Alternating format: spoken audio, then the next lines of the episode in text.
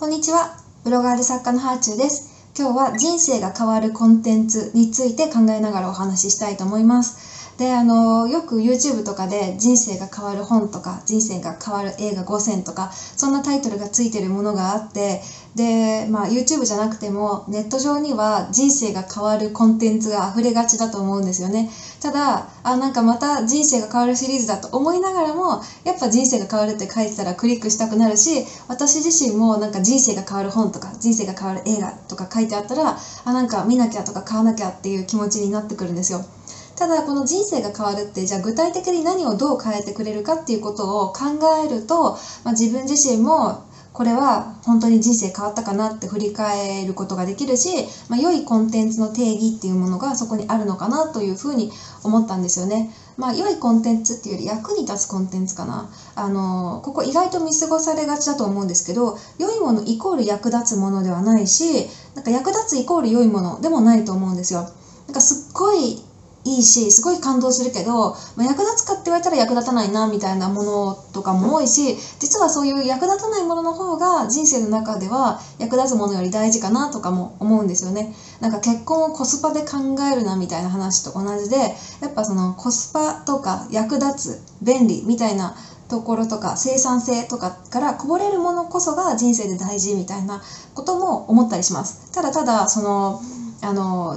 その中でやっぱ生産性とかそういう軸で考えた時に人生が変わるコンテンツって何かっていうことを今日は考えていきたいなって思ったんですけどなんか私が人生が変わるって思うものって2つあって1つ目が具体的に行動を変えてくれるものですね。あのビジネス系 YouTuber のまこなり社長とかがよくあの人生を変える具体的なアクションプランっていうことを言うんですけどアクションプランってまさに行動でそのこう動画を見終わった後に何かやろうとか何か買おうとかそういうちょっとした行動につながるものもしなんかそれを見てなかったらだらだら YouTube を見てるだけだったかもしれないけどそのまこなり社長の動画とか見てアクションにつながったらそれは人生が変わったっていうことだと思うのでそういうふうに具体的に行動を変えてくれるものは一つ人生を変えてくれるものって言っていいと思います。で2つ目が、えーと、思考法を変えてくれるものですね。と具体的になんか行動がすごくすぐに変わるわけではないけどでもなんかこういう事態が起こった時に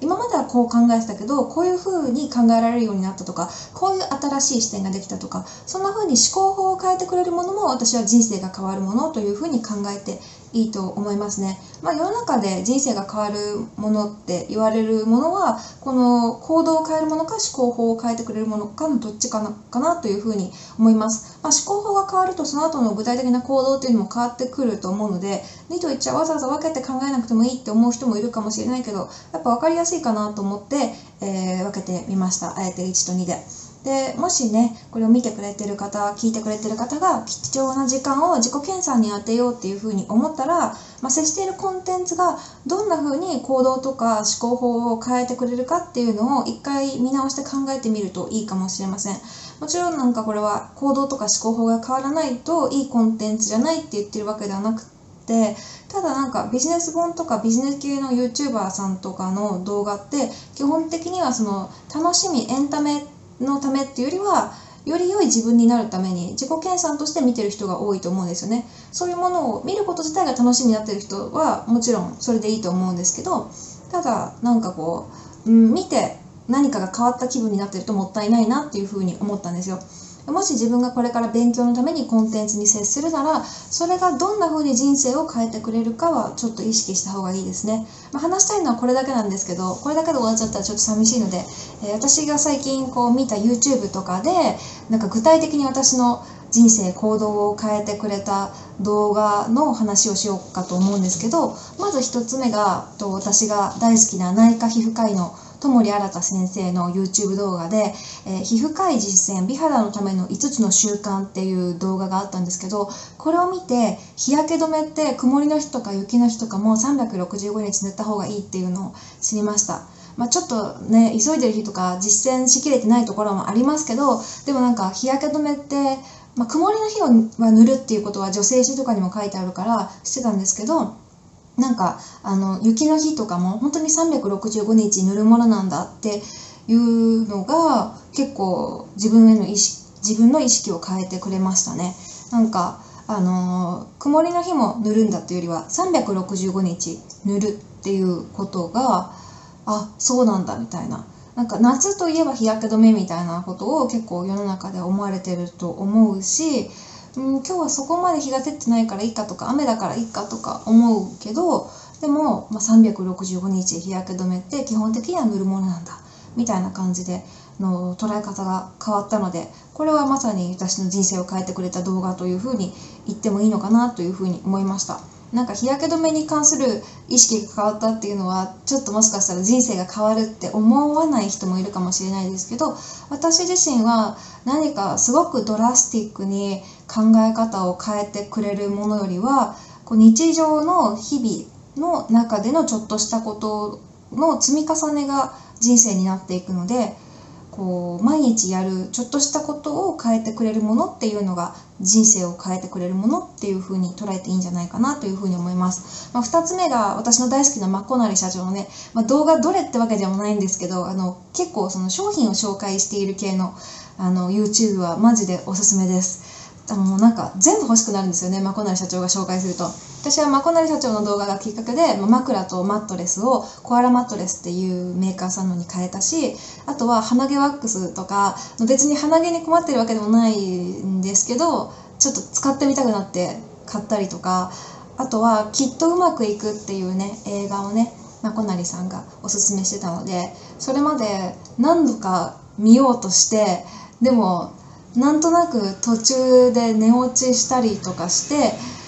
その映画私には合わないのかなって思ってたんですけどまこなりさんが言うなら見てみようかと思って見てみたらすっごいいい映画で最近見た映画の中では一番グーッと心に浸透する映画でしたね。めちゃめちゃ良かったです。あとは、えっ、ー、と MB さんっていう作家とかあと YouTube でも発信されてたりメルマガもすごいあのファッションについて語る方がいらっしゃるんですけどユニクロ研究家とかも言ってたかな？なんか肩書きがすごいたくさんあるんですけどとにかく MB さんっていう方の動画を見てユニクロのサングラスがすごいなっていうことを知ってで今のところサングラスを買う予定はないんですけど、まあ、もし買うとしたら絶対にユニクロ買おうって思ったしなんかユニクロの商品に対してすごく興味を持ちました。こんな細かいところまで考えて作られてるんだとかこことここでわざわざこう布生地を変えてるんだとかそういうなんか裏話を知ってこれまでも何気なくユニクロ買ってたりとかしたけどもっとこう商品に対して興味を持ってたしなんかユニクロのビジネスモデルっていうところにすごくうん何というのかな一歩深く知れてより愛着が増したし興味も持てたしっていう感じですかね。そんな風にこう日々自分がよく接しているものをより深く知れたっていうことは私にとってはすごく人生が変わる体験だったって言っていいのかなっていう風に思いました。本当面白いコンテンツとかなんかいいこと言ってる風のコンテンツってたくさんあるんですけどそれがなんか果たして実際の行動につながるかどうかっていうところは結構大事かなって私は思っててなんか見てるだけで満足しちゃったりとかなんか頭に残らないコンテンツって結構あるんですよねなんかこううん、聞いてる時とかは、うんうん、わかるわかるみたいな、いいこと言ってるみたいな、もうその通りみたいな感じで、もう、なんだろう、頭の中でうなずきながら聞くんですけど、見終わった瞬間に、なんかいい気分になって終わっちゃうみたいな。そういうものも、ある意味、効果というか、ある種の、こう、心地よさみたいなものを自分にもたらしてくれるのかもしれないけど、でも、うんなんかそういうものを勉強って呼んじゃうのはもったいないなっていうふうに思うんですよね。だからなんかもしこれを聞いてあ確かになんか私は人生が変わるコンテンツというより人生が変わる気になったコンテンツを見ていたなって思った方はここ最近読んだ本とか見たコンテンツの中で具体的に人生を変えてくれたものはどれかっていうのを一回確認してみるとちょっと面白いかもです。その YouTube とかを閉じたり Voicy を消した後にこの本買ってみようとかここをこういう風に変えてみようとかなんかメモ取ってみようとかそんな風に自分が変わったっていうのであればそれはすごく相性のいい自分を変えてくれるコンテンツだと思うので引き続き摂取したらいいんじゃないかなというふうに思います、えー、今日はここまでです。ではではまた。